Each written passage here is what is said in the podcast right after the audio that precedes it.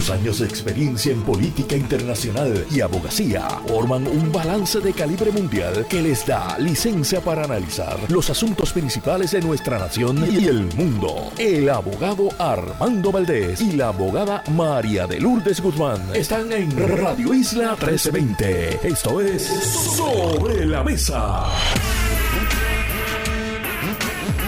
Buenos días, Puerto Rico. Soy Armando Valdés. Usted le escucha sobre la mesa por Radio Isla 1320. Hoy en Sobre la Mesa, Rafi Anglada y José Tato Rivera Santana son nuestros analistas. Además, estará con nosotros la doctora Melba Esquilín Cruz, dentista pediátrica y actual presidenta de la Sociedad de Dentistas Pediátricos de Puerto Rico.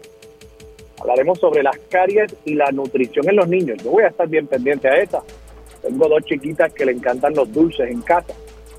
Que estar siempre con ojo puesto por el consumo de azúcar en el hogar. Y por último, estará con nosotros a partir de las 9 y 40 de la mañana el ambientalista Víctor Alvarado. Todo eso y por supuesto, como todos, todas las semanas, me han dicho, todas las semanas, de lunes a miércoles, Marilu Guzmán se sienta a la mesa y junto a ella analizamos todos los temas para hoy, 7 de febrero del 2024. Son las 8 y 2 minutos de la mañana. Los asuntos del país tienen prioridad. Por eso llegamos a poner las cartas sobre la mesa.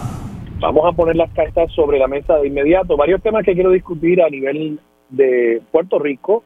Voy a estar hablando sobre una, unas declaraciones que le diera otra persona que dice ser el representante o presidente de la asociación que agrupa a los oficiales de inspección, a los centros de inspección en Puerto Rico, dice él, no, nosotros no llegamos a ningún acuerdo, pero claro, lo que había dicho ya Carlos Crespo, que había estado en esa reunión, contradice. Y yo creo que aquí hay materia para una investigación por parte del Departamento de Justicia como mínimo, porque yo creo que es importante que los consumidores tengamos quienes nos defiendan, y si no el Departamento de Justicia, pues el Departamento de Asuntos del Consumidor, aunque sé que la secretaria designada tiene sus problemitas ahí que le han salido de pronto, luego de que pareciera que la confirmación iba a pasar como guineo en boca vieja, de pronto hay ahora unos señalamientos acerca de asuntos éticos y posiblemente compra de propiedades en efectivo sin que tuviese la capacidad financiera para ello. Eso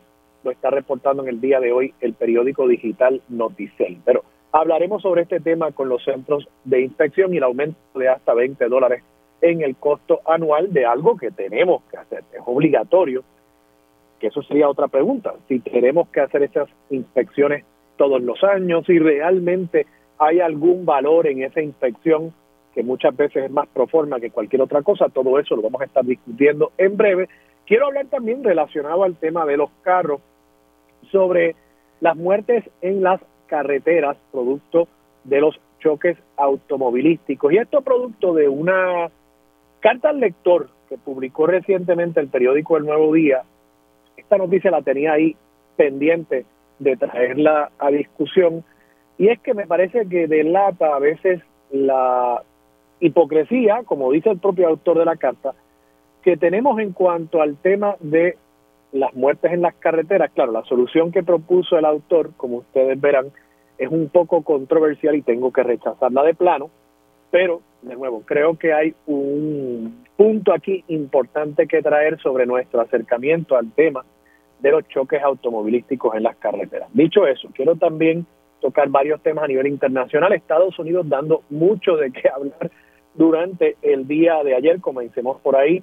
Primero, un tribunal de apelaciones ha dicho que el expresidente Donald Trump no goza, no goza de inmunidad absoluta ya una vez se convierte en un expresidente y como expresidente es simple y sencillamente el ciudadano Trump, no el presidente Trump. Y como ciudadano no le asiste la inmunidad que claro le asiste cuando ocupa la Casa Blanca. Y esto se refiere al caso relacionado con las acciones que él tomó para tratar de mantenerse en el poder luego de ser conocido por eh, todo Estados Unidos que el actual presidente Joe Biden había ganado la elección pasada. Donald Trump, más allá de su retórica, alegan fiscales federales en, una, un proceso que ha estado liderando el fiscal federal, fiscal independiente Jack Smith, él alega en el pie acusatorio que Donald Trump, más allá de la retórica, más allá de las palabras, tomó acciones para intentar detener un proceso del gobierno estadounidense, la certificación de los votos de los estados en la contienda presidencial para mantenerse en el poder y que esas acciones ilegales acarrean una responsabilidad penal. Donald Trump alegó este caso y ha estado alegando y continuará alegando hasta llegar al Tribunal Supremo de Estados Unidos que él como presidente tiene que gozar de inmunidad por todas las acciones que haya tomado durante su incumbencia, aún luego de abandonar la Casa Blanca. O sea, él no quiere decir que en este momento, para ser justos en el análisis, él no quiere decir que en este momento él todavía goza de inmunidad por acciones que tome en el día de hoy, por supuesto. Pero él plantea cualquier cosa que yo haya hecho durante el tiempo que ocupé la Casa Blanca está cubierta por la inmunidad ejecutiva presidencial y aún si yo hubiese a estos extremos llegaron las conversaciones legales, los planteamientos, los argumentos legales cuando hubo una vista oral en el Tribunal Apelativo, mandado a matar a un opositor político por eh, un agente del FBI, digamos.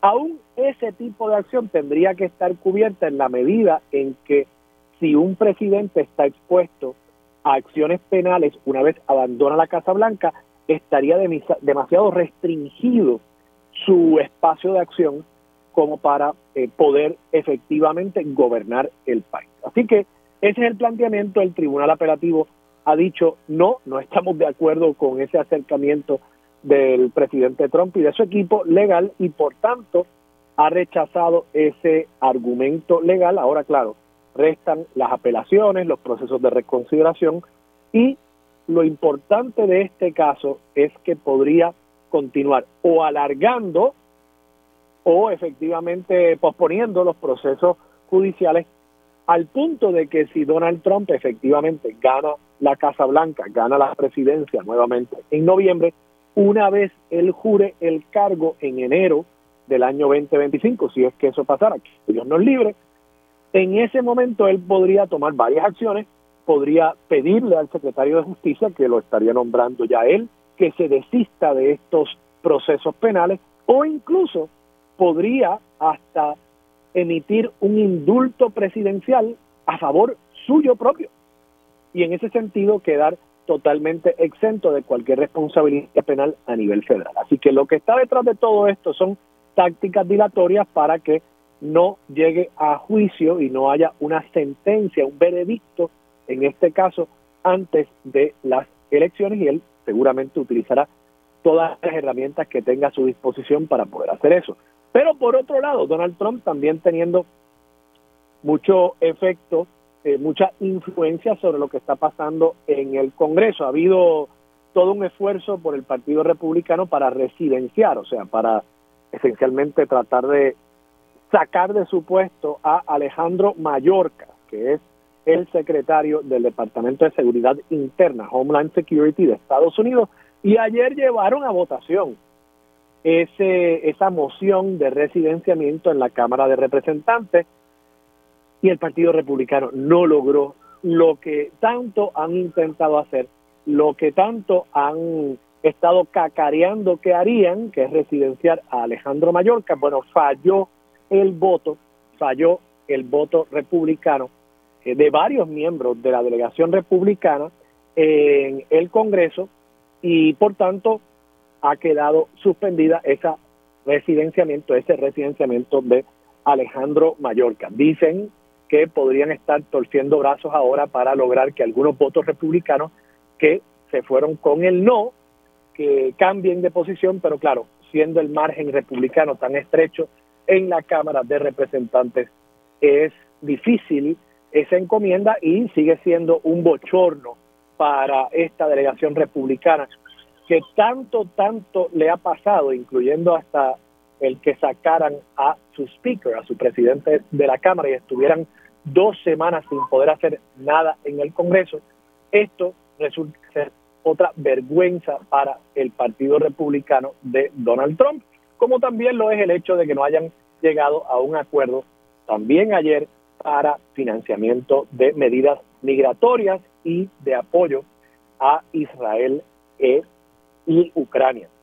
Pasando precisamente a temas relacionados con Israel, Javier Milei está de visita en Javier Milei, presidente argentino recién electo, está de visita en Israel y ha dicho que movería la embajada de Argentina, de donde está actualmente Tel Aviv, a Jerusalén, una movida controversial. Solamente cinco países tienen sus embajadas en Jerusalén, entre ellas el propio Estados Unidos, que mudó su embajada allí durante la presidencia de Donald Trump. Y esta movida es controversial toda vez que Jerusalén es una ciudad disputada. Se considera que podría ser también capital de un Estado palestino y por tanto hay un tanto, un poco de controversia en cuanto a ese tipo de movida de reconocimiento de Jerusalén como la capital únicamente del Estado de Israel. Mientras tanto, también se dice que tanto como eh, el, una quinta parte de los eh, de los de las personas secuestradas por Hamas que todavía están en eh, territorio palestino y que no han sido descubiertas, que tanto como 20, un 20% eh, podrían ya estar muertos, o debo decir, ya el Estado de Israel ha confirmado eh, que están muertos. Son aproximadamente 30 personas de los 136 secuestrados que permanecen en, la custodia de Hamas. Mientras tanto, también Qatar indica que Hamas se ha mostrado receptivo a la posibilidad de un acuerdo para cese al fuego en Israel. Eh, y por último, en Latinoamérica también es noticia en la mañana de hoy que el eh, ex eh, presidente de Chile, el primer presidente incluso de derecha desde que hubo un regreso a la democracia en Chile, Sebastián Piñera, a sus 74 años murió mientras pilotaba un helicóptero que lamentablemente se averió y finalmente muere este ex presidente de, el, eh, de la República de Chile. Pasemos entonces a noticias locales, como les decía, como les decía, y esta noticia yo creo que la traje, o al menos la analicé en primicia en mi cuenta de X, de X, la red social anteriormente conocida como Twitter. Ayer Carlos Crespo, que se dijo ser representante de los centros de inspección en Puerto Rico. Yo entendía que él era presidente de la Asociación de Detallistas de Gasolina, pero eh, quizás tiene un rol dual. Obviamente la mayoría de los centros de inspección están en puestos de gasolina en Puerto Rico. Eh, Carlos Crespo había dicho que los centros de inspección, los dueños de estos centros se habían reunido en Dorado durante el fin de semana y que durante esa reunión habían acordado cobrar 20 dólares por las inspecciones. Y por lo visto, producto de unas enmiendas a la ley de tránsito, la ley 22, y unos reglamentos que también el Departamento de Transportación y Obras Públicas había enmendado, se le flexibilizaba el cobro de las inspecciones a estos centros. Cuando usted iba a hacer su inspección vehicular cada año, usted pagaba 11 dólares y era un precio fijo. Pues ahora el Departamento de Transportación le iba a permitir a los centros de inspección cobrar entre 12 y 20 dólares por esa inspección. Y cada centro iba a fijar su propio precio. Carlos Crespo dice, ayer en el periódico fue citado, que ellos habían acordado, que ellos todos se habían reunido. Y recordemos, estos centros de inspección, cada uno tiene un dueño distinto. Podrán haber algunos que tiene un mismo dueño, que tiene varios centros de inspección, pero en su mayoría estamos hablando de 300 y pico de comercios independientes que cada cual en teoría compite con el otro para atraer clientes y para generar ingresos. Entonces, Carlos Crespo dice, bueno, nos reunimos y decidimos todos que nadie iba a cobrar menos de 20 dólares.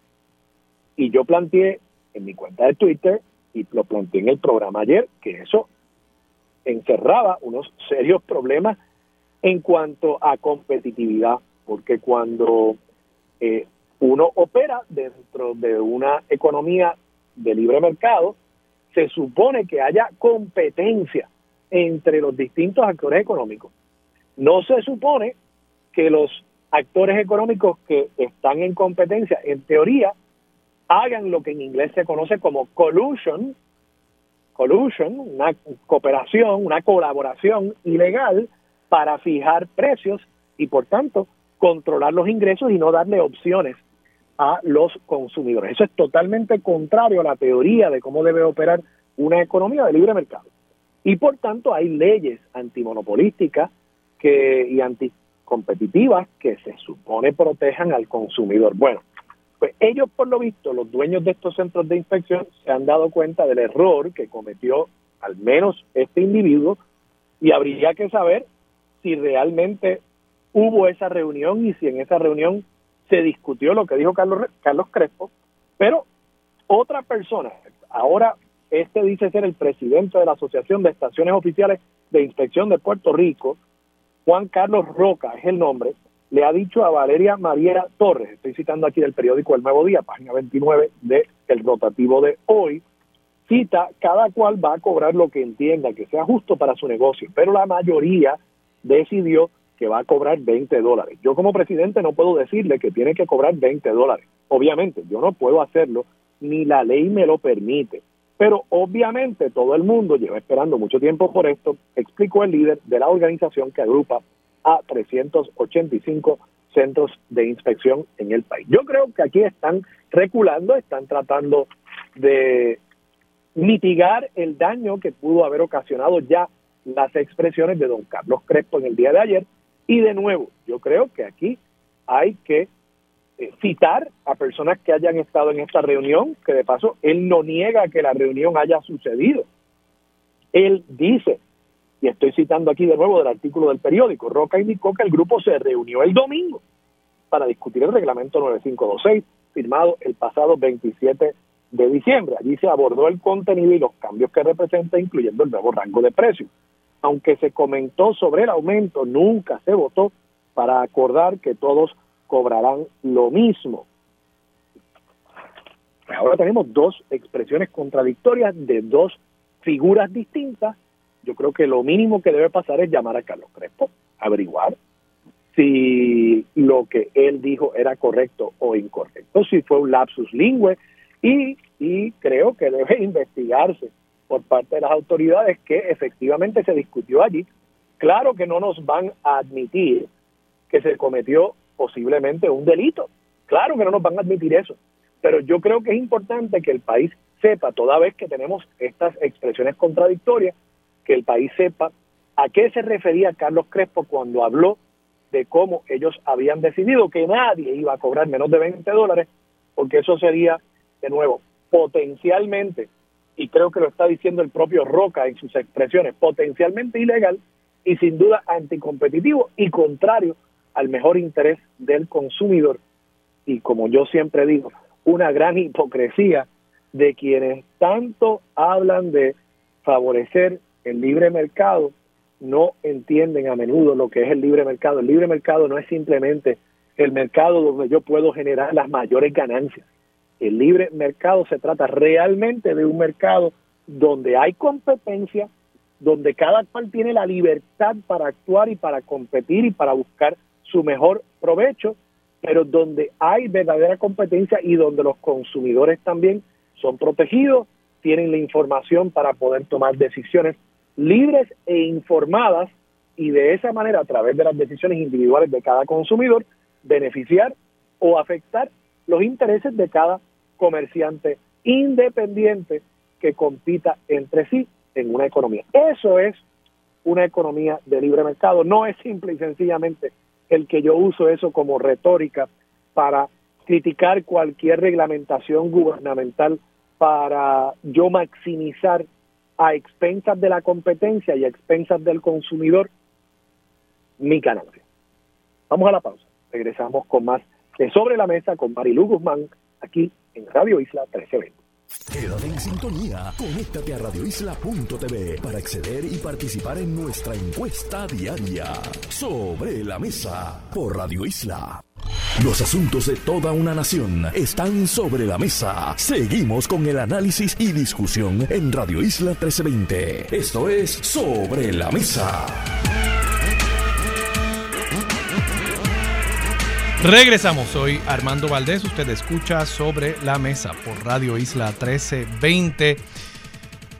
Les prometí que quería hablar sobre este tema también, ya Marilu está, está subiendo, así que no, no se preocupen, no van a tener que escucharme a mí únicamente, no, no les voy a exponer a ese tipo de tortura durante el resto de la hora. Por ahí viene eh, Marilu Guzmán.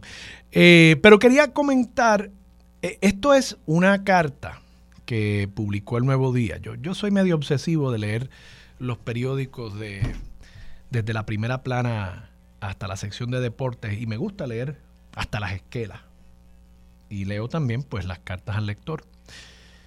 Y el 20 de enero publica el periódico una carta de un, lector del periódico, él se llama eh, Yusif Mafuz Blanco, Yusif Mafuz Blanco.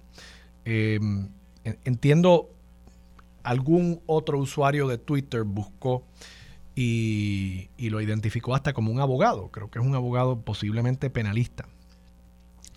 Y él escribe una carta donde dice, seamos más realistas con las penas y leyes de tránsito. Dice, en Puerto Rico tenemos varios dilemas. Me refiero al que tenemos cuando se consumen bebidas alcohólicas y luego se conduce. El dilema se encuentra entre mantener una industria muy importante para la economía y por otro lado tratar de mantener la seguridad en el tránsito. Se promueve el desarrollo económico mediante la manufactura de cervezas y licores locales, la importación de las mismas, al fomentar el establecimiento de negocios para la venta de bebidas alcohólicas y por otro lado se imponen penas más duras para los que guían bajo los efectos del alcohol, al extremo de que en el caso de haber ocurrido una muerte conlleva una reclusión de cárcel fija por 15 años sin derecho a probatoria. El problema con esto es que se basa en muchas falacias. La realidad es que una gran mayoría de las personas en Puerto Rico consumen bebidas alcohólicas, entre los que se destacan los profesionales. La mayoría, si no todas, guían cuando han consumido socialmente estas bebidas. Es una falacia que podrían conseguir transportación pública privada o un chofer designado que no consuma bebidas alcohólicas. Eh, una cosa es guiar bajo los efectos de haber consumido bebidas alcohólicas, sea la causa o culpa de haber producido el accidente, y otra cosa es la culpa o negligencia, sea por otra razón, como las condiciones de la carretera eh, o de otra persona. El hacinamiento en las carreteras va en contra de las más elementales normas de seguridad. Eh, también es una falacia el que imponer penas y castigos más severos desalienta la comisión de delitos. Además, las penas y castigos no deben responder a los deseos de venganza de los perjudicados. Nuestro sistema de derecho penal se supone que esté basado en la rehabilitación y el perdón.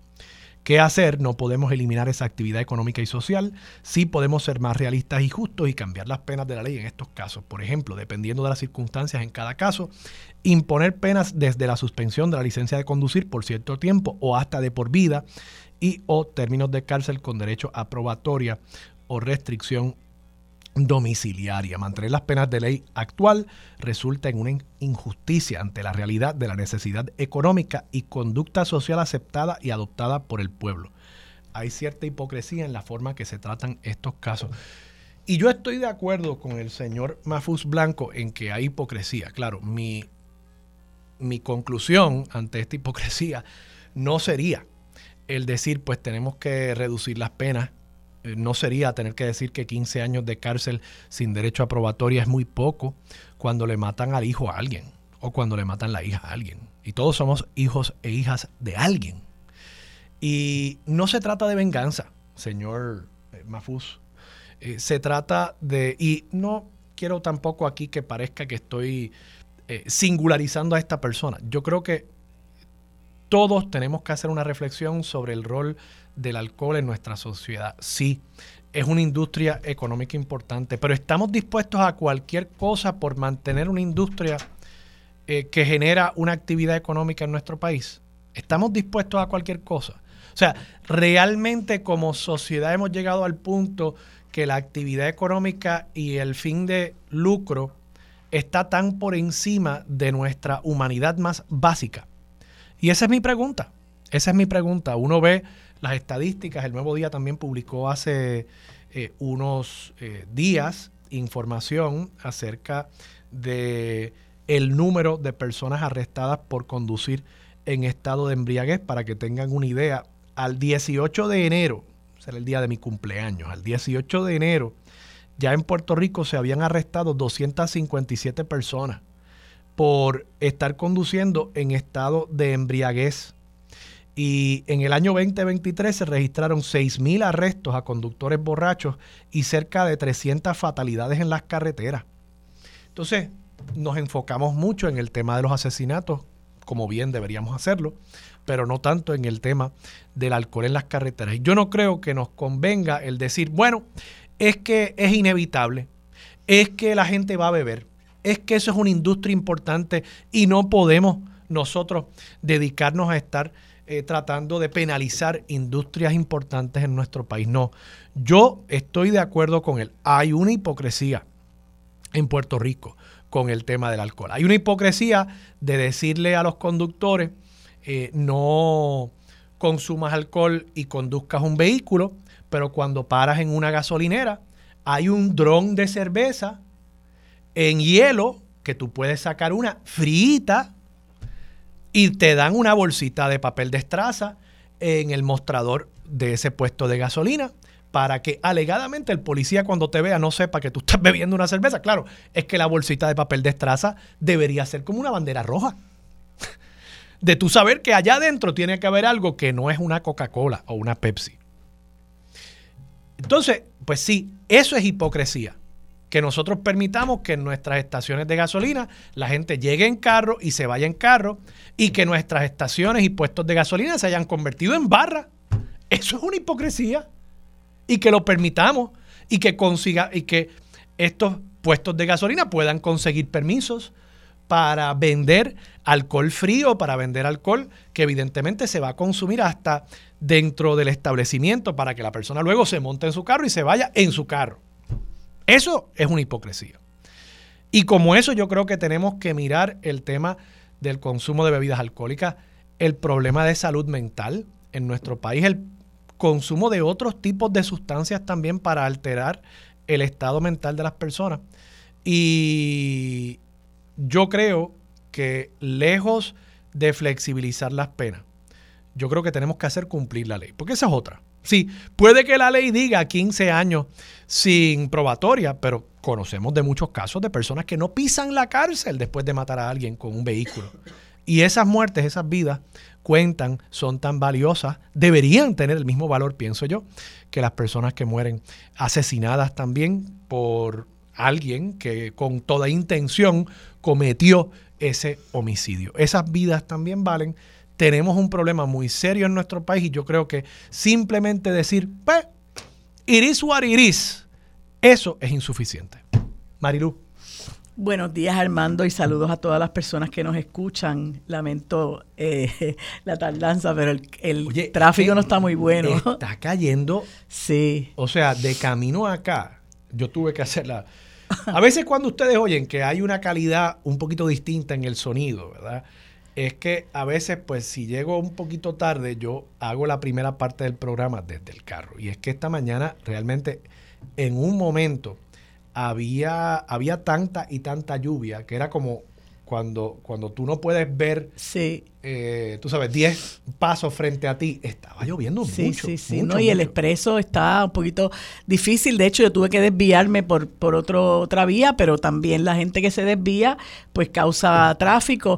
Y eso, pues, nos trae al, al tema de que en este país no hay transportación pública. sí, claro, claro. Que de paso, tengo que decir, ayer en la tarde percibí que mucha gente se tomó en serio el tema de la vaguada, muchos patronos permitieron que sus empleados se fueran temprano a la casa y cuando empezó a llover realmente duro, eh, como a las 6, 7 de la noche, por lo menos en la zona de Santurce, eh, las calles estaban bastante, eh, bastante vacías. Qué bueno. Y, y, nada, son cositas pequeñas, pero también pues es bueno que uno esté pendiente de estas cosas y que, que nos vayamos adaptando a una realidad donde, oye, el año pasado hubo dos ocasiones hacia finales de año que, esto fue un caos. Sí, un caos. Cierto, cierto. Y pues uno tiene que, ante esa realidad, irse adaptando poco a poco. Así que qué bueno.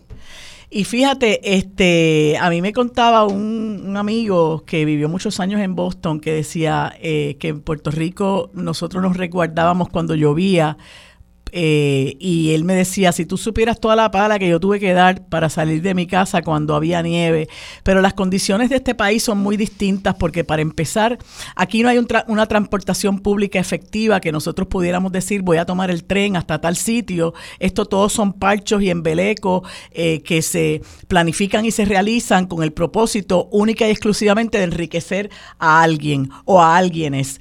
Eh, y segundo, la forma en que están construidas las carreteras ya incluso eh, hemos, hemos visto las denuncias que ha hecho, entre otras personas, Pedro Cardona Roy por la situación de las bombas en la calle de Diego, de que cuatro de, de cuatro de ellas solamente funciona una, eh, que el rastrillo tampoco funciona y, hay que estar echando... Eh, basura a, nuestras playas, pero que en la situación en que, está la, la, casa de bombas, pues crea todas esas inundaciones y esos, entonces esos tapones eh, inmensos que no se dan en otros lugares donde se hace una construcción adecuada, ¿verdad? Aquí se trabaja con mucha, lamentablemente, ¿verdad? Se trabaja mucha chapucería y se, está, se están haciendo parchos constantemente y nosotros pues somos lamentablemente los recipientes de eso. Eh, creo que, que eh, mirando hacia el futuro, eh, aquí se debe eh, sentar un grupo de gente eh, con conocimiento de la situación, sobre todo planificadores, que puedan darle un giro a lo que, a la forma y manera en que está planificada la ciudad, porque a mí me parece que llora ante los ojos de Dios que el sistema de transportación pública en este país sea tan deficiente, tan deficiente. Y que nosotros tengamos que estar comprando automóviles, claro está. Eh, tenemos el problema de, la gente del libre mercado, ¿verdad? Como tú mencionabas. Eh, Oye, que, yo soy, que yo soy pro, o sea, yo, yo soy pro libre mercado. Lo que pasa es que yo creo que hace falta regulación gubernamental para mantener el libre mercado. Hace falta mesura Hay que proteger a, los que menos poder tienen dentro de ese libre mercado para que sea libre realmente y haya competencia y tú y yo como consumidores tengamos la libertad de escoger, ¿verdad? Porque no es solamente la libertad de las empresas, es la libertad de los consumidores para escoger.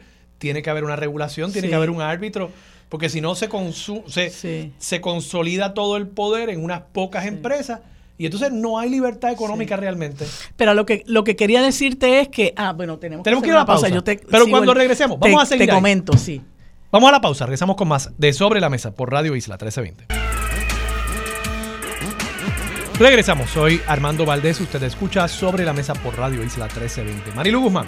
Pues mira, te comentaba que que aun cuando nosotros vivimos en un sistema capitalista, eh, estamos llegando a un nivel donde aquí, por lo menos quien establece la política pública, eh, eh, no crea un balance de manera que, que entienda que aquí hay personas que no tienen el poder económico de allegarse unos recursos para tener una mejor calidad de vida y el carro es uno de esos de, de esos este eh, em, eh, eh, de una, una de esas herramientas. Aquí hay un montón de gente que no tiene los recursos para comprarse un carro. Sin embargo, el gobierno que no le importa lo que es el servicio público porque ha ido saliendo de todos los activos que nosotros tenemos para ponerlo en manos de, manos de empresas privadas, pareciera que está beneficiando a quienes venden automóviles, al, al, a la economía que se deriva de la venta de automóviles, eh, para promover que todo el mundo tenga un carro. Entonces, claro, aquí tenemos el financiamiento privado de campaña, la gente ya sabe que si yo te doy chavito, tú me vas a devolver el favor y vas a aprobar política pública que me favorezca a mí vas a torpedear política pública que me, que me que entorpezca lo que es eh, mi negocio. Eh, y entonces hemos visto cómo todos esos proyectos de transportación pública efectiva han quedado en nada. Yo recuerdo en el último, cuatri el último año del cuatrienio de Alejandro García Padilla, él dio un mensaje de Estado. Yo, yo la verdad que, que, que, a veces pienso, oye, estos políticos apuestan a la memoria corta de la gente. En ese último mensaje de Estado, Alejandro García Padilla le prometió al país, esto fue antes de anunciar, obviamente, antes de anunciar que no iba para la reelección, le prometió al país el tren urbano hasta Caguas. Eso se hizo sal y agua. Eh, alegadamente, eh, eh, el alcalde Willy Miranda Marín, que en paz esté, eh, eh, hizo gestiones para hacerlo y por razones que no vienen al caso le torpedearon el proyecto, pero que tenían que ver con, con troncharle sus aspiraciones a llegar a la gobernación porque este, este proyecto lo catapultaría, ¿verdad? Y ya Willy Miranda Marín venía despuntando como un gran líder para este país y yo estoy convencida de que si la muerte no lo hubiera sorprendido de manera tan eh, imprevista e inoportuna y él hubiera llegado a la gobernación, no tengo la más mínima duda de que este país hubiera tomado otro rumbo. Pero eh, en ese último año del cuatrenio de Alejandro García Padilla nos prometió el, el tren urbano hasta Cagua. ¿Y qué es lo que tenemos ahora? Un, un carril que, que, que es carísimo, igual que el carril que se inventó Fortuño, como le dicen personas que yo conozco, el, el, carril de los ricos de Dorado. Entonces, tú vas, tú pasas por ahí, yo como cojo el carril del pueblo trabajador, eh, siempre tú lo ves vacío. Tú siempre estás en ese carril. siempre estoy en el carril del pueblo trabajador. Pues ese carril siempre tú lo ves vacío, este, Armando, eso no resuelve ningún problema para la gente. Entonces, eh, eh, tenemos unos gobiernos que lo que hacen es priorizar en aquella gente del, de la libre empresa que lo que quieren es allegarse más y más y más ganancias a costa de la de la vida de la gente. Entonces yo lo que digo, mira, tú puedes tener un, un, un, un país con un sistema económico capitalista. Oye, pero tienes que entender que un sistema capitalista como tal te va, va a tener una, eh, eh, una unas desigualdades, unas inequidades que son que van a surgir precisamente por la forma y manera en que, en que se mueve el sistema capitalista. Pues mira, el gobierno no, no gobierna exclusivamente para la gente de Chavo, no gobierna exclusivamente para los grandes empresarios ni para los grandes intereses. Entonces siempre la gente que es más vulnerable, siempre la gente de menos recursos, siempre la gente del pueblo trabajador se está quejando porque no tienen, eh, no tienen acceso a los bienes esenciales para vivir y por eso en, esta, en este país hay queja con relación a la transportación pública, a la salud, al acceso a la vivienda, al acceso a un trabajo digno, al acceso a, unos, a un salario digno, al, acceso a educación de calidad, eh, a, los, a los servicios esenciales. Siempre la gente del pueblo trabajador tiene quejas sobre eso porque el gobierno lamentablemente trabaja para quien no tiene preocupación de allegarse esos servicios porque tiene los recursos económicos para pagarlos recurriendo al sector privado. Y eso es lo que yo creo que, que, que, tenemos que mirar, ¿verdad? Que independientemente de que este país continúe bajo un sistema capitalista, eh, tiene que darse un giro a todo este modelo económico para hacerle justicia a la gente que siempre va a estar ahí que siempre va a estar eh, eh, más apretada, por así decirlo, la gente que no tiene los recursos económicos para comprarse un, carro, la marca que sea, ¿no? Para vivir en determinado sitio, para ir a donde quiera, cuando quiera, porque tiene su vehículo disponible. Eh, que puede pagarle al médico que, le quiera pagar y a llegarse los, los, los, servicios de salud que quiera. O sea, aquí hay un montón de gente. Hablando yo el otro día con Linda Colón, que, que, que publicó su libro que les recomiendo a todo el mundo que por favor lo adquiera y se lo lea.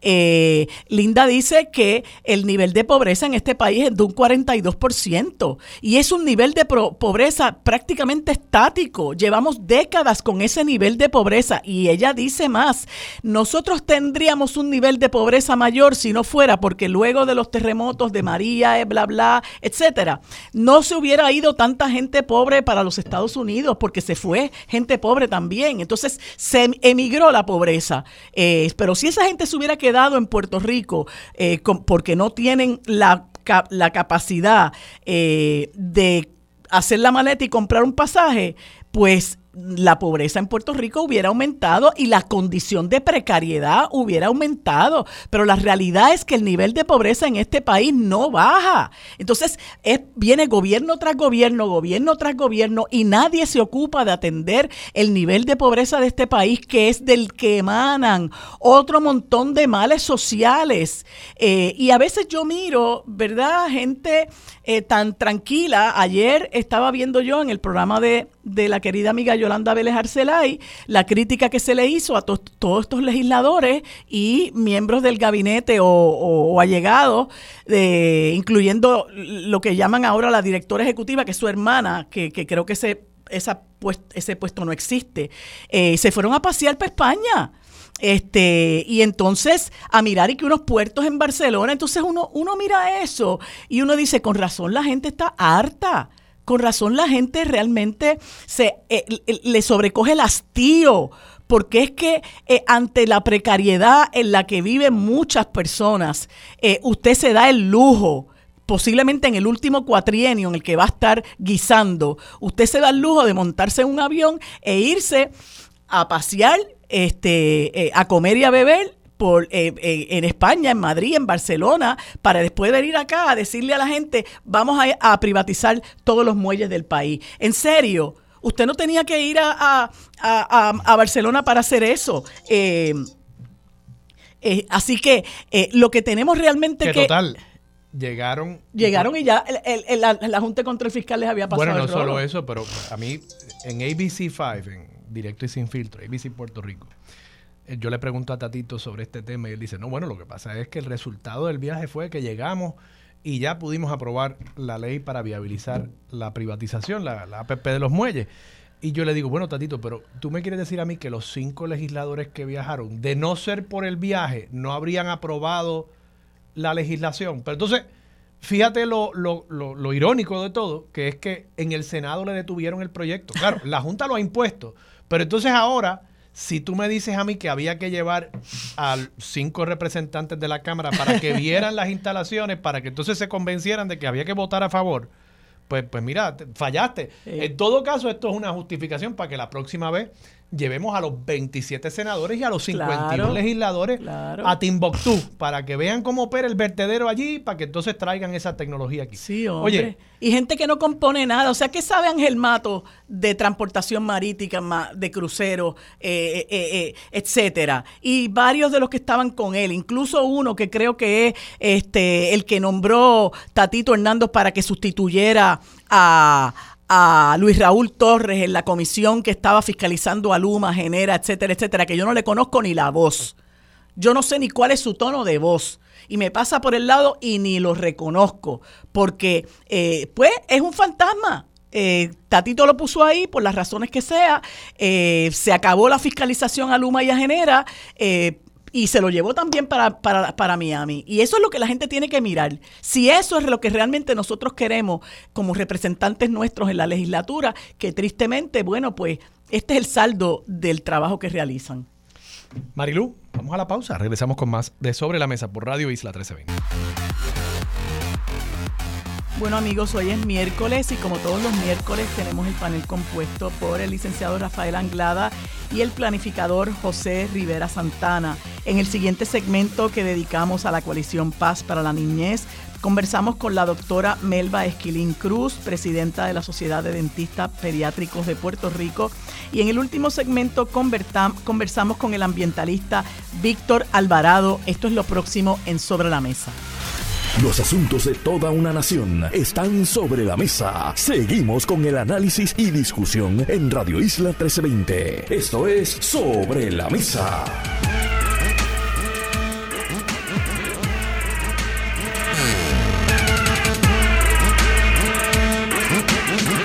Bueno amigos, como les dije hace unos instantes, hoy como todos los miércoles tenemos el panel compuesto por el licenciado Rafael Anglada y el planificador José Rivera Santana. Tengo entendido que no hemos podido conseguir a Rafi, así que le doy los buenos días a Tato y las gracias por acompañarnos en este espacio. Buenos días Tato, ¿cómo estás? Buenos días, siempre es un placer estar con ustedes en el programa. Bueno, Tato, eh, quería conversar contigo porque, bueno, tú has sido una persona muy vocal eh, en contra, desde el mismo primer momento en que se anunció que a este país, se, perdón, lo iba a, gobernar una junta de supervisión fiscal que después se le, se le bautizó como Junta de Control Fiscal, tú has sido uno de los principales opositores a, a eso. Ya nosotros llevamos siete años con la Junta de Control Fiscal.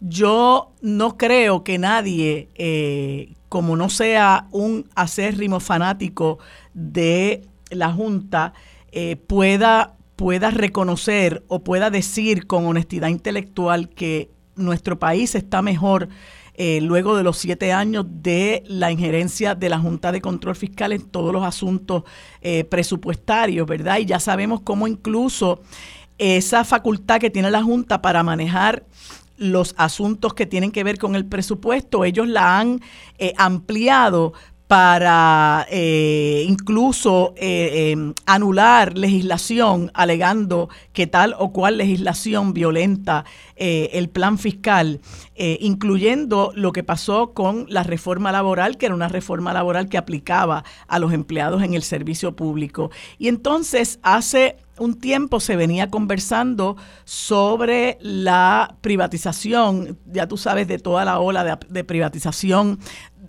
de activos del gobierno, incluyendo eh, uno, de, uno de los activos eh, más importantes que es nuestro aeropuerto internacional. Claro, esto ocurrió antes de que llegara la Junta, eh, pero ha habido esa ola de, privatización y podemos remontarnos a, la privatización del sistema de salud y las navieras por parte de Pedro Rosselló González. Y, y, este asunto del, del de la privatización del aeropuerto, pues tú sabes que tuvo una gran oposición en el país. Aún así, eso eh, se hizo. Eh, uno de los objetivos de la privatización de ese aeropuerto era eh, obtener dinero para subsidiar las operaciones del Banco Gubernamental de Fomento y ya tú sabes que posteriormente, unos años más tarde, el banco eh, lo declararon en quiebra. O sea que fue una tomadura de pelo a la gente porque incluso eh, yo no creo que nadie pueda decir con seriedad que Puerto Rico tiene un super mega aeropuerto porque ahora lo esté en manos privadas. Y entonces, entre otras cosas, pues eh, se venía comentando de la privatización de los muelles de San Juan, eh, con lo que eso representa, ¿verdad? Que es otro activo para el país. Eh, lo que claro está, se utiliza siempre eh, la excusa de que, ah, no tenemos recursos, ah, que en manos del gobierno pues esto no ha podido funcionar, mira cómo se ha deteriorado, que pues que sabemos que esas cosas se hacen por diseño para después justificar la privatización. Y aquí se había creado una organización que se llama eh, Alianza, Alianza eh, Alianza por Puerto Alianza Turística por Puerto Rico. Y esa organización, que, que una de las personas más vocales dentro de esa organización era la señora Daphne Barbeito, que hoy es empleada del municipio de San Juan, pues junto con otras personas más y, representantes de los comerciantes del viejo San Juan, eh, etcétera, taxistas, habían expresado su oposición a la privatización de, eh, de, los, de los muelles. Eh, pues tuvimos la, la, la, la noticia, ¿verdad? De que en, en, el Senado no pasó un proyecto de ley que autorizaría a transferirle, creo que unos 320 millones, eh, para, la, para, autorizar a transferir unos 320 millones para formalizar la, la, esa privatización. Y supuestamente el martes pasado esa, esa, esa, esa pieza legislativa nuevamente iba a, tratar de que se reconsiderara, pero para sorpresa de, muchos, la Junta de Control Fiscal eh, autorizó el desembolso de ese dinero para la privatización de los muelles, eh, aprobando 350 millones para la autoridad de puerto. Y lo que quisiera conversar contigo son dos cosas. Primero, eh, vamos viendo paulatinamente cómo el gobierno de Puerto Rico favorece eh, la transferencia de activos del país a manos privadas, lo que no garantiza porque la historia está ahí, lo que no garantiza que vamos a recibir un, un mejor servicio y unos costos más bajos. Yo creo que el, el, ejemplo de Luma y el ejemplo en su momento de ondeo, pues son más que elocuentes. Eh, eso por un lado, esa privatización no garantiza ni un mejor servicio ni, ni costos más bajos, sino que demuestra en el caso particular de lo que ha hecho la Junta de Control Fiscal, eh, que, nos, que, que eh, el, ejercicio más burdo del coloniaje, eh, cómo mientras eso está pendiente de ser atendido por la rama legislativa, ellos simple y sencillamente eh, aplastan eh, todo proceso legislativo y autorizan eh, esa transferencia de fondos a la autoridad de puerto. Y entonces uno se pregunta cómo todavía puede haber personas en este país que seriamente digan que Puerto Rico no es una colonia. ¿Cómo puede haber personas en este país que todavía puedan promover que Puerto Rico se mantenga bajo el presente estatus colonial que nos resulta tan perjudicial porque como has visto tenemos un ente fiscal que está ahorcándonos todo el tiempo y que eh, actúa simple y sencillamente para beneficio de los grandes intereses, entiéndase, los bonistas, estas grandes corporaciones. Eh, como lo ha hecho, ¿verdad?, en, innumerables ocasiones, mencionando el hecho, además, de que esa, la operación de la Junta nos ha costado 1.500 millones de dólares en siete años. Y me gustaría escucharte sobre esos dos aspectos. Bueno, en primer lugar, la Junta de Control Fiscal es una representación gráfica del colonialismo crudo, donde no hay ningún tipo de maquillaje, como en algún momento representó el Estado Libre Asociado, que permitió dar una imagen que engañó a mucha gente, tanto en Puerto Rico como a nivel internacional, y de hecho ese era el propósito, tratar de proyectar una imagen de que Puerto Rico no era una colonia de Estados Unidos. Pero todo eso lo echó por el sifón el propio gobierno de Estados Unidos y el Congreso. Y cuando aprueban la ley promesa en el 2016, básicamente dijeron que el Estado Libre Asociado no existe, si es que existió en algún momento realmente, y quien tiene el poder sobre Puerto Rico es el Congreso a partir y e invocando la cláusula territorial de la Constitución de Estados Unidos. Y la Junta de Control Fiscal recibió los poderes omnímodos para de hacer y deshacer.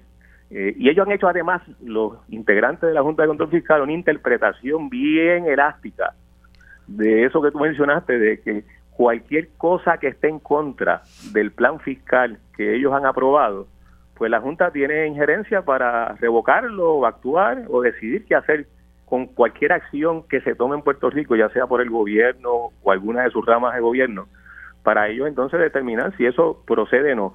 Y este caso reciente que menciona sobre la aprobación de dirigir o determinar que 320 millones se utilicen del presupuesto del gobierno de Puerto Rico para pagar la deuda de, de los muelles, con el propósito de facilitar que se privaticen los muelles de crucero en San Juan, pues además de un acto que sigue reflejando esa actuación que hay que describirla con la palabra que es, es una actuación déspota, porque nosotros, los puertorriqueños y puertorriqueñas, no elegimos a la Junta de Control Fiscal ni en las elecciones del 2020 ni en las elecciones del 2016. Es decir, son siete personas que tienen el poder absoluto sobre las cosas que van a pasar en Puerto Rico sin que hayan sido electas por la gente, por los ciudadanos, y, y eso es totalmente contrario a, la democracia. Así que se trata de un ejercicio déspota. Y la Junta de Control Fiscal con esta acción pues sigue confirmando que se trata de ese tipo de ejercicio de colonialismo crudo, sin careta, sin maquillaje. Y bueno, pues están decidiendo sobre los asuntos fundamentales. Pero además de eso, además de eso, están nuevamente confirmando que la forma y la visión ideológica en la que están actuando es desde la perspectiva del neoliberalismo, es decir, que no hayan reglas para el capitalismo y que cualquier cosa que pueda interferir con lo que se llama el libre mercado, que es un concepto bastante abstracto y que de hecho ha sido eh, de extrema discusión, incluso en, los ámbitos eh, económicos, pues cualquier cosa que entre en contra de eso, pues ellos no van a estar de acuerdo y cualquier cosa que favorezca eso, pues ellos van a estar de acuerdo. Y, es importante destacar lo siguiente, en esa privatización de los muelles de crucero, desde un principio cuando se anunció, se vio claramente que se trataba de un negocio fabuloso para estos inversionistas y demasiado perjudicial para nosotros, porque el dinero lo vamos a poner nosotros. Esa emisión de bonos de que se habla, para lo cual la Junta de Control Fiscal aprueba los 320 millones para quitarle el peso de la deuda de los muelles al, al privatizador. Ese dinero es fondo público. La emisión de bonos es por AFICA, que es una institución del gobierno de Puerto Rico. O sea que nosotros vamos a estar financiando el negocio de un ente privado. Y cuando uno mira los números, bueno, ¿cuánto va a invertir realmente? Y uno se da cuenta que los ingresos de los muelles es exactamente el dinero que va estar utilizando este ente privado para operar su negocio, pues realmente ahí no hay ninguna aportación de capital significativa. Y el concepto de la privatización, como se ha entendido desde la perspectiva de quienes lo han favorecido y como se vendió el concepto de las alianzas pública-privadas, era que eso es importante para que llegara capital nuevo, para que se inyectara capital nuevo. Y eso no ha ocurrido en ninguna de las privatizaciones. Entonces es un poco darle el trompo bailando a una empresa privada. O sea, nosotros tenemos la infraestructura, tenemos las empresas, las corporaciones, y se las entregamos bailando, sin deuda, además. E, es un negocio redondo para estos eh, capitalistas, que por cierto, desde la teoría clásica, no son buenos capitalistas. Si, si partimos de esa de la premisa de, o del concepto de lo que es la teoría clásica sobre el capitalismo, que implica que hay un riesgo, que el capitalista asume un riesgo y que eso es parte de las reglas del juego del capitalismo. Pero aquí no están asumiendo ningún riesgo, el riesgo lo asumimos nosotros y la ganancia van a ser para esta empresa, que además, porque hay que significarlo, esta empresa no fue un proceso de subasta o de licitación como se supone que ocurra, donde muchas empresas o varias empresas compiten y se supone que en esa competencia, en este caso el gobierno de Puerto Rico, puede escoger la mejor presentación, la mejor oferta, la mejor propuesta. Por esto fue una petición de ellos, porque parte de la perversidad de lo que ha ocurrido con la alianza público-privada y la ley que se aprobó en el 2009 con Luis Fortuño y que los gobernantes y las administraciones del Partido Popular no la alteraron, la dejaron prácticamente igualita. De hecho, se le hicieron unas enmiendas para hacerla todavía peor. Eh, pues e, esa ley de las alianzas eh, público-privadas ahora permite que una empresa proponga privatizar. Antes se supone que el gobierno abriera la petición. Tenemos esta, este recurso o esta infraestructura o esta propiedad pública y queremos que las empresas privadas presenten propuestas de cómo pueden asumirla. No, después de un año ahí que no recuerdo bien, cuando se enmienda la ley, se estableció que una empresa puede solicitarlo un motu propio. Y ese fue este caso. Así que está a la venta, el país está a la venta. Desde la perspectiva de la ley de las alianzas público-privadas, el país está sujeto a, venderse completo. Y lo vemos, aunque no a partir de la ley de las alianzas público-privadas, pero desde el punto de vista de lo que es una política pública que se sigue enraizando en toda la administración del Estado y de, y de la cosa pública, lo vemos en los recursos naturales. La privatización de recursos naturales, ya sea mediante procesos legales o mediante procesos ilegales es parte de esa visión. Y vemos como gente se apropia de bienes de dominio público.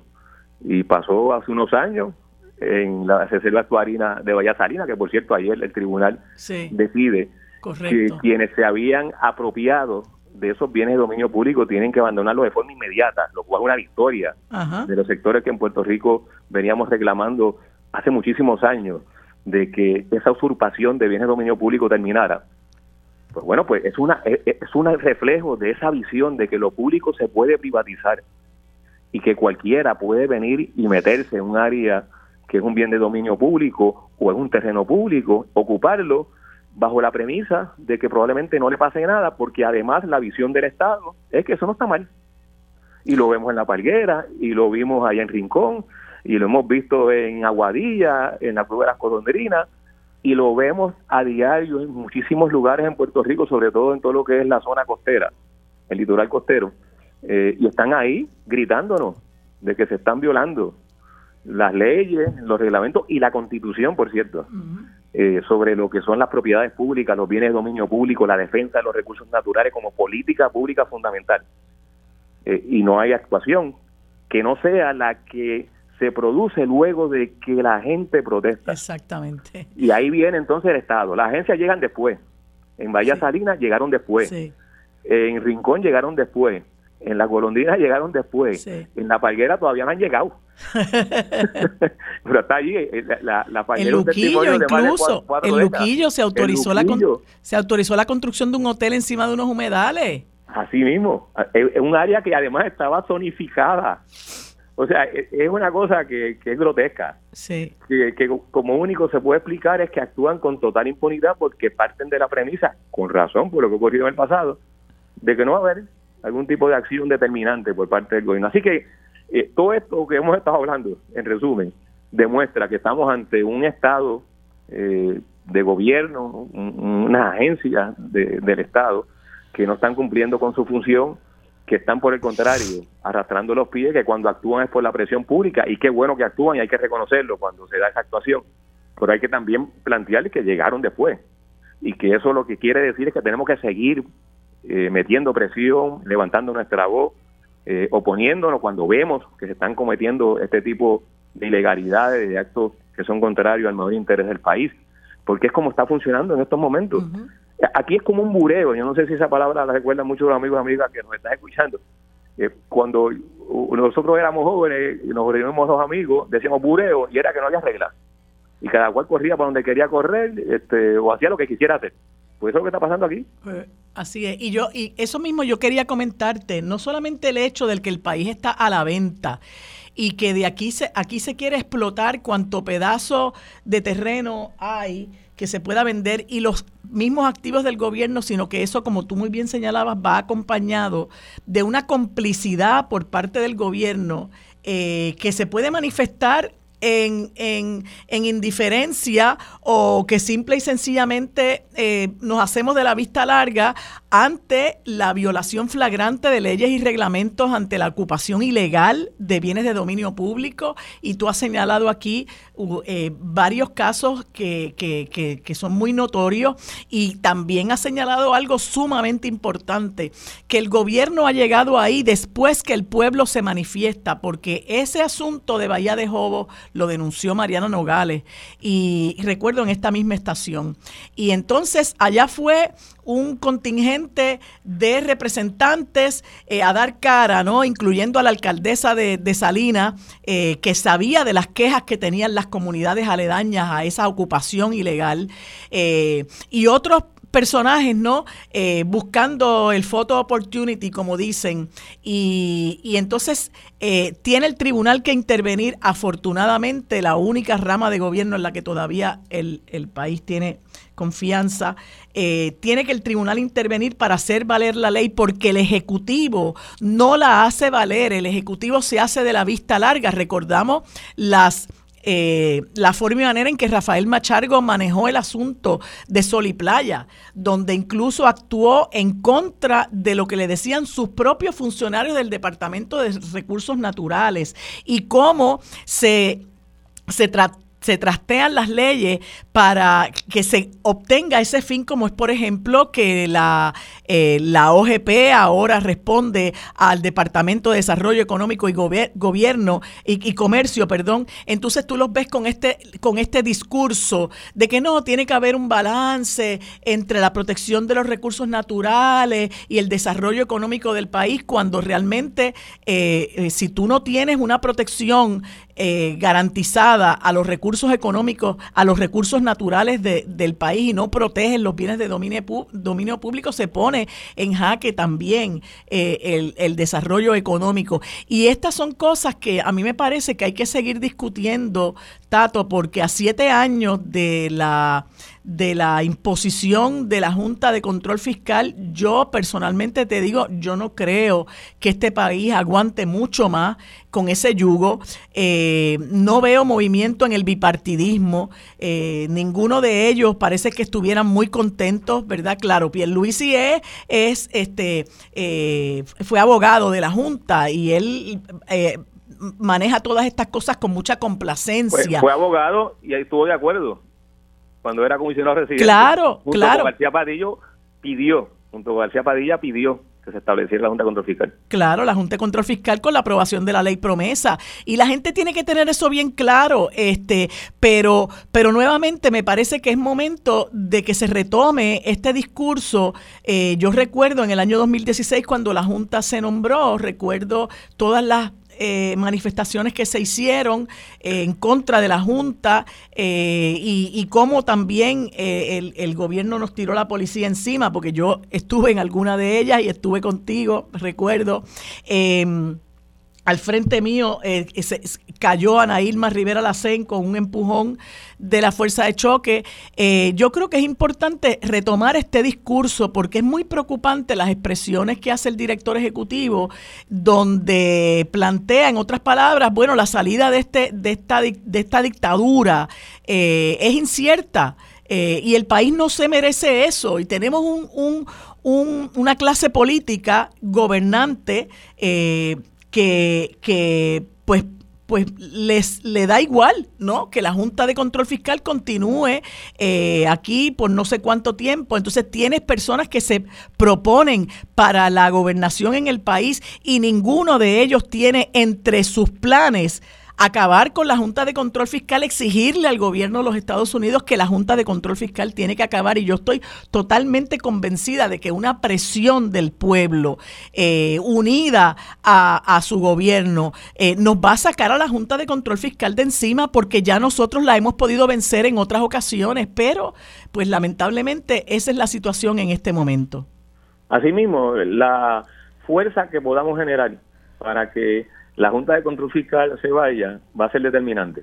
Y eso va a requerir de las alianzas entre muchos sectores del país, sectores políticos, naturalmente, sectores de la sociedad civil, del movimiento sindical, de las distintas organizaciones sociales que han estado en Puerto Rico muy activas en los pasados años, incluso sectores empresariales que ya empiezan a percibir que la Junta de Control Fiscal no le es conveniente, como ahora se ha manifestado, por ejemplo, en el caso del plan de ajuste de la deuda de la Autoridad de Energía Eléctrica, que ha sido apadrinado por la Junta de Control Fiscal, porque por ley la Junta es la que propone el plan de ajuste ante la jueza Laura Taylor Swain, pero que aquí ha habido un consenso en las organizaciones empresariales, prácticamente un consenso en el país, de que ese plan de ajuste no le conviene a, Puerto Rico.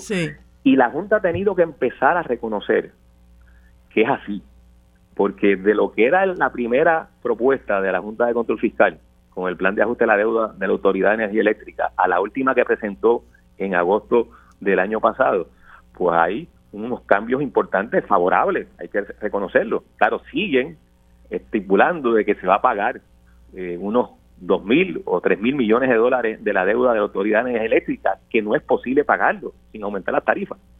Eh, pero esa reducción en lo que originalmente eh, pretendían pagar a lo que ahora están proponiendo es resultado de la presión. Así es. Y bueno, se me acaba el tiempo, Tato, te agradezco infinitamente. una cosa que quería acotarte es que tristemente todos los que nos metieron en este lío de esta deuda obscena, como se le llama, están por ahí campeando por sus respetos, incluyendo al amigo de Macri, de Miley y de, y de Santiago Abascal, Luis Fortuño. Eh, esperemos que en algún momento eh, se le pueda cobrar factura. Gracias, Tato, por haberme acompañado. Conversamos el próximo miércoles.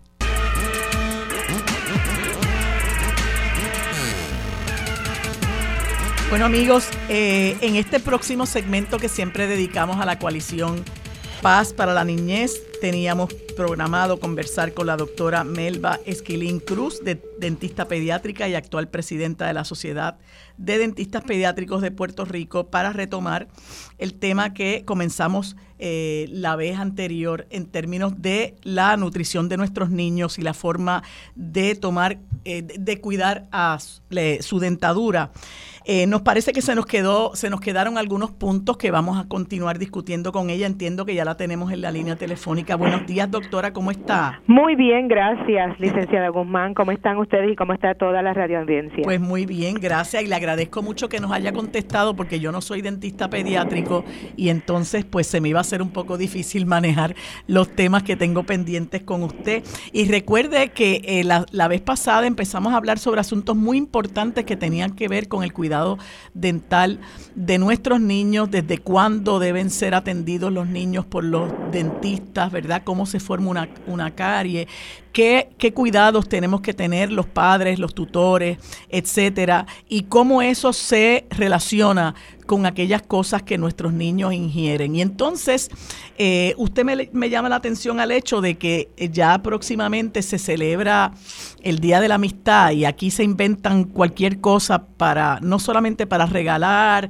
eh, sino para también eh, el festejo con eh, comestibles y otros artículos que realmente no son buenos para la salud. Y el Día de los Enamorados y de la Amistad, ¿no? Que eh, muy particularmente para los niños, pues es un día eh, en el que pudiera ser eh, muy particularmente propio, en, entre, entre comillas propio, para empezar a regalar, regalarle dulces también a nuestros niños y, lo que quisiera que me, me, indique es a qué riesgo se exponen nuestros niños con la ingesta de eh, este tipo de comestible. Pues mira, es muy muchas gracias por la oportunidad. Para mí es bien importante eh, puntualizarle a los padres que las caries dentales, que la semana pasada hablábamos de que consisten, son una enfermedad, las caries dentales están directamente asociadas a la ingesta de azúcares refinados y cómo esa bacteria que vive en la boca utiliza la placa dental y causa unos ácidos. Las caries es el resultado de la desmineralización del, del esmalte, ¿verdad? El esmalte se va rompiendo como resultado de la acción de estos ácidos que producen las bacterias. Y ese ácido en particular se produce por el metabolismo que hace la bacteria de los azúcares, particularmente aquellos azúcares refinados. Así que lamentablemente vivimos en un país donde todo lo gratificamos con un dulce. Y el día del amor y la amistad, el día de San Valentín, no es diferencia. O sea, los niños van a recibir una enorme cantidad de azúcares, de bolsitas de dulce, ellos intercambian unos con otros, las maestras también y esto los expone a un riesgo muy alto. Entonces, es bien importante que los padres entiendan que hay que tomar control de todos esos dulces que van a recibir durante ese día y hacer una selección de aquellos que son más peligrosos, porque aquellos que sean pegajosos, que sean de chupar, de tener mucho rato en la boca, esos son los más propensos para desarrollar y hacer que continúe la progresión de la caries dental. En Puerto Rico, la dieta, desde que el niño se levanta, le estamos dando azúcares. Entiéndase que utilizamos pancakes con sirop, que a las cremitas le añadimos dulce, que tomamos mucho jugo, que toman eh, chocolatina, que el pan mismo es un carbohidrato, o sea, todo lo que sea carbohidrato en la boca se va a transformar en un azúcar. Y obviamente el problema del azúcar no solamente representa un riesgo de caries, representa un problema de salud pública porque el azúcar promueve la hiperactividad en los niños afectando su aprendizaje, promueve la obesidad, promueve una reacción exagerada en el páncreas que le puede causar unos picos de azúcar, hipoglicemia, diabetes. Y en ese sentido nuestros niños están expuestos a unas grandes cantidades de azúcar que su cuerpito no está preparado para metabolizar, ¿me entiendes? Así que queremos controlar la cantidad de azúcares refinados y carbohidratos que nuestros niños ingieren y el plato de la dieta básica debe constituirse por azúcares, pero de forma eh, más compleja, como por ejemplo lo que viene a través de las frutas, proteínas y en menor cantidad grasa, ¿verdad? Un, plato balanceado. Eh, yo eh, me parece que la gente tiene la, la, la, noción muy clara de que, por ejemplo, hay, hay unos dulces que el dulce es sinónimo de azúcar, pero muchos yo no lo tenía claro hace muchísimos años, después lo aprendí, eh, que hay otro tipo de alimentos que también eh, tienen unos azúcares como son los jugos. Eh, y que uno debe promover que nuestros niños tomen agua. pero le pregunto, doctora, estas sodas, yo tuve la experiencia cuando, cuando criaba a mis niñas, tuve la experiencia de que se hacían estas actividades en los salones, entonces yo nunca, nunca, nunca consumí ni compré eh, sodas, eh, pero compraba jugos porque desconocía el alto contenido de azúcar que tenían hasta que posteriormente lo aprendí. Eh, e iba a estas actividades y estaban los botellones encima de la mesa para que los niños los consumieran. Y es un producto que se consume mucho. Y recuerdo que la señora Gándara, la, la Piti. Piti, Gándara, que en paz descanse, promovió fuertemente que en estos lugares de comida rápida se le diera a la gente la opción de una botella de agua y no fuera el combo este con el, el, vaso con, el, con la soda. Em, la soda, ¿cómo, cómo afecta la, la, dentadura de los niños? Porque es algo que uno se traga, ¿no? Pero, pero pasa, aunque es líquido, pasa por nuestra boca, por nuestros dientes, por nuestra lengua. Quisiera saber qué efecto, si alguno, tiene la ingesta de, de estos líquidos.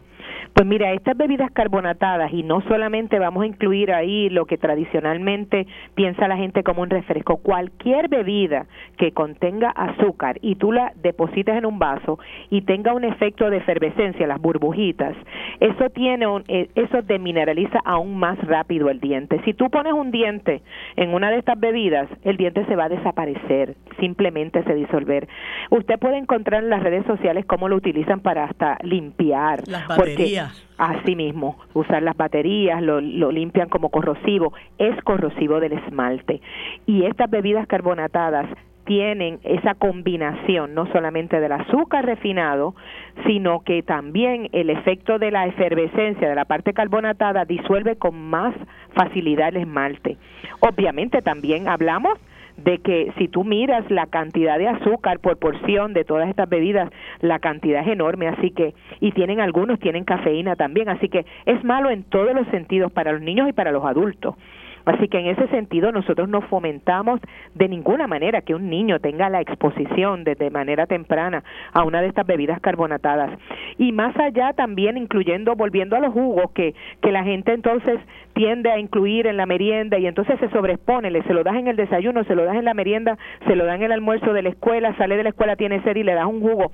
Uno tiene que empezar a mirar las etiquetas, hay que educar a los padres para que empiecen a mirar cuál es la porción de la cantidad de onzas que tiene que tomar para tener esos gramos de azúcar. Y vas a encontrar que muchas veces de los 25 gramos por porción, 24 son de azúcares. O sea que no solamente las bebidas carbonatadas, los jugos y todo esto, hay que tomar agua. La sed se quita con agua. Nuestro cuerpo, la mayoría de nuestro cuerpo, es la mitad, mínimamente la mitad de nuestro peso es agua. Así que hay que educar a los niños a que el agua debe acompañarles si andan anden todo el tiempo con una botellita reciclable para tratar de proteger verdad el planeta eh, una, una botellita reciclable y rellenarla de agua. Y de esa forma mantenemos más limpio y la salivación también. La saliva es el reservorio de iones de fosfato y calcio para mantener estos dientes constantemente esa saliva no sea ácida sino que esa saliva tire hacia el lado alcalino y disuelva un poco la placa. Así que es bien importante en este día bien importante mi mensaje en el día de hoy para, para los padres. Los, los mande para la escuela otras actividades, cositas de pintar, actividades que sean manuales en el Día del Amor y la Amistad para intercambiar algo que sea útil, que ponga la acción en el cerebro de estos niños en términos de, de actividad y no sea un azúcar.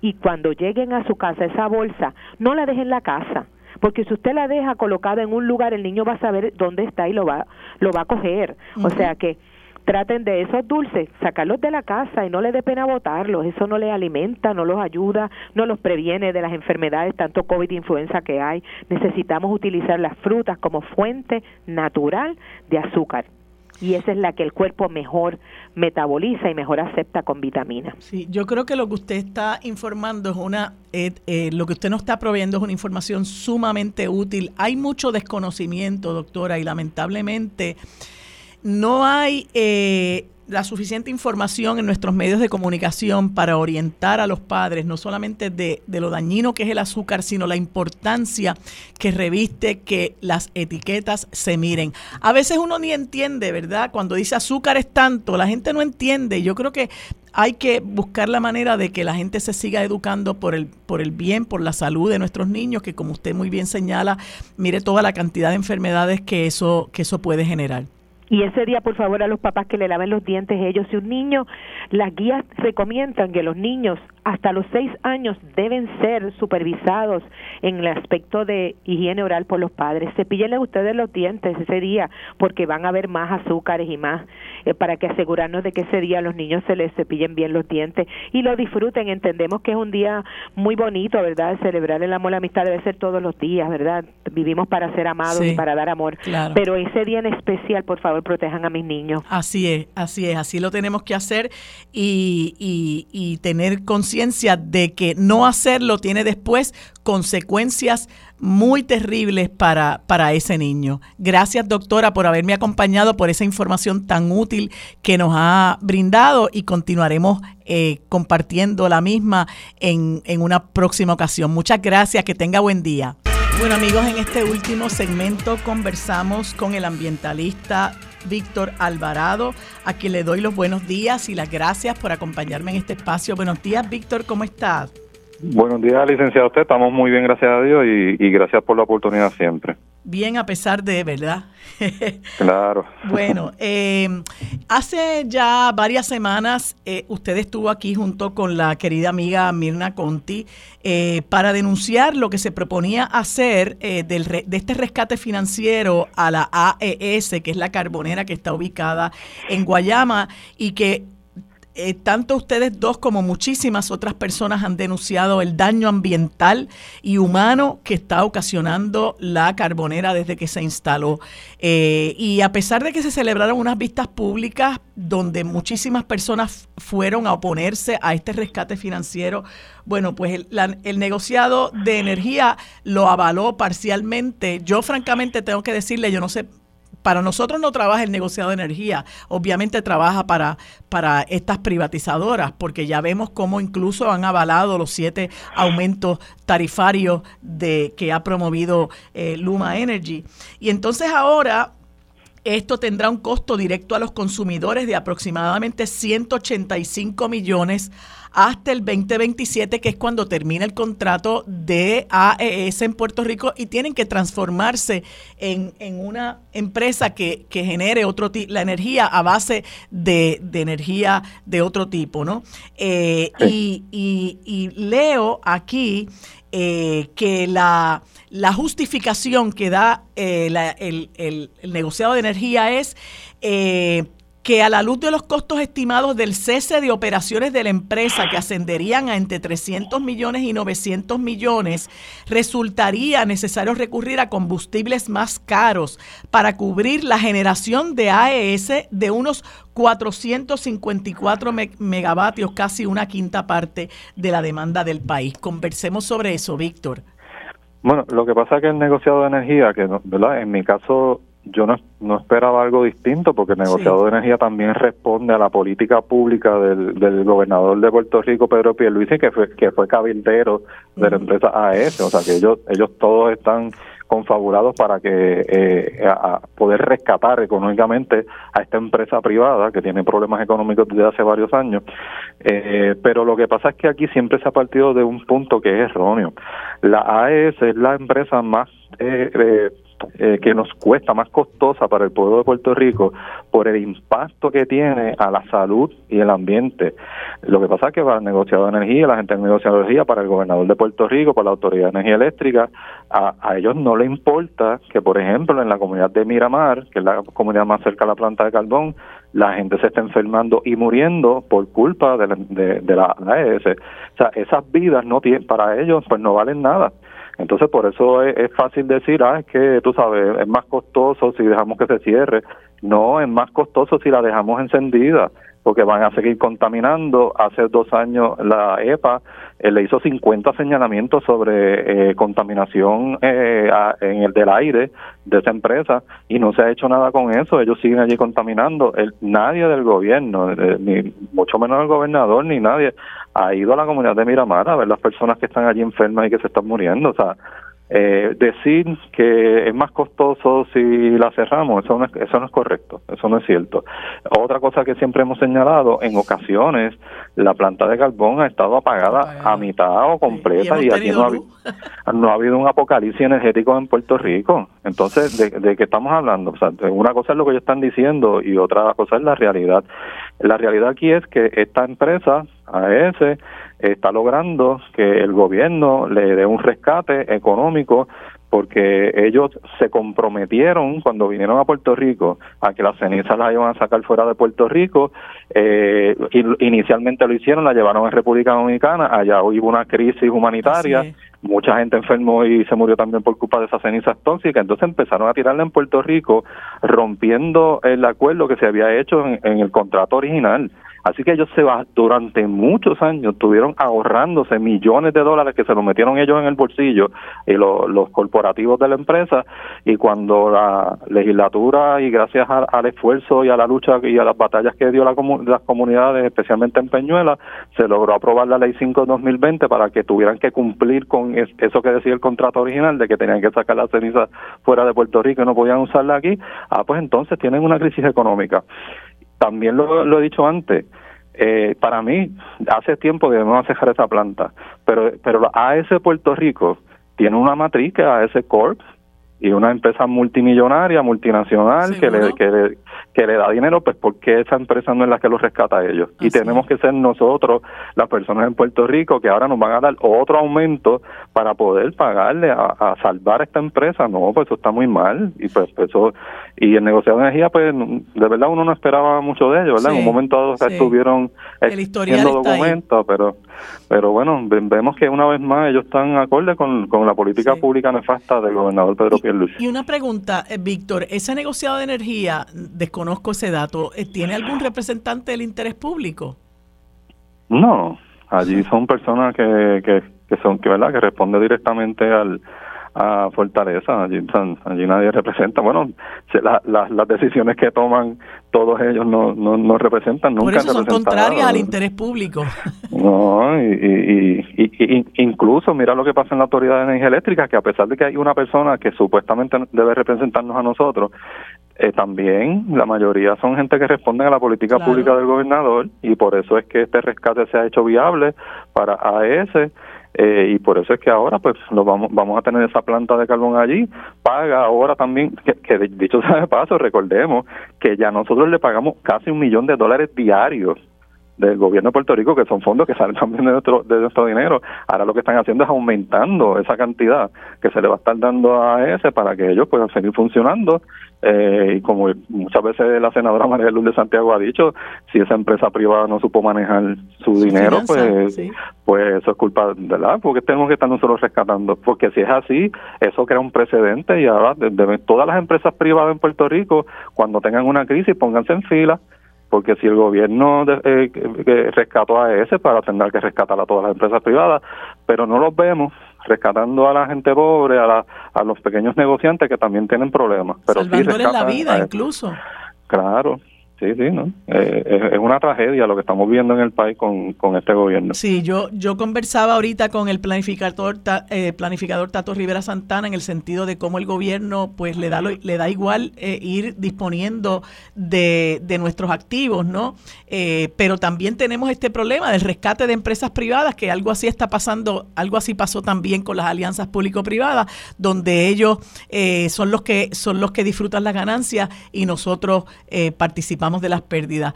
Eh, pero vamos a ver, eh, Víctor, a ver si la gente cobra conciencia y entiende que aquí hay que cambiar dramáticamente la gobernanza de este país para que sea una gobernanza que responda a los intereses de la gente que está sufriendo.